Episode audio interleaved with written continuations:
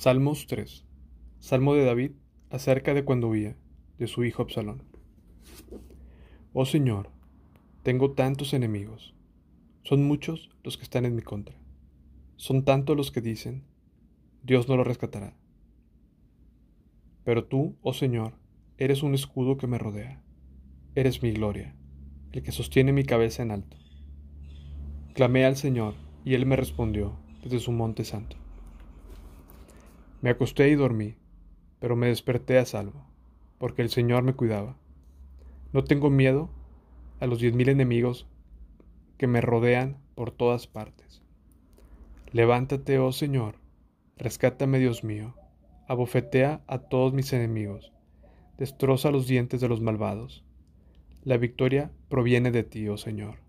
Bendice a tu pueblo. Salmos 4 Respóndeme cuando clamo a ti, oh Dios.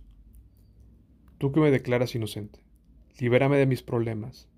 Ten misericordia de mí y escucha mi oración.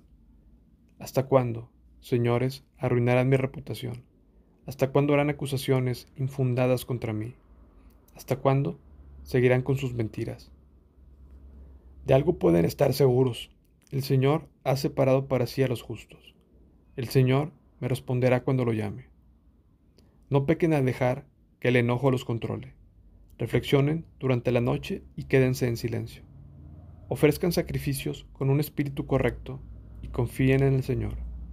Muchos dicen, ¿quién mostrará tiempos mejores?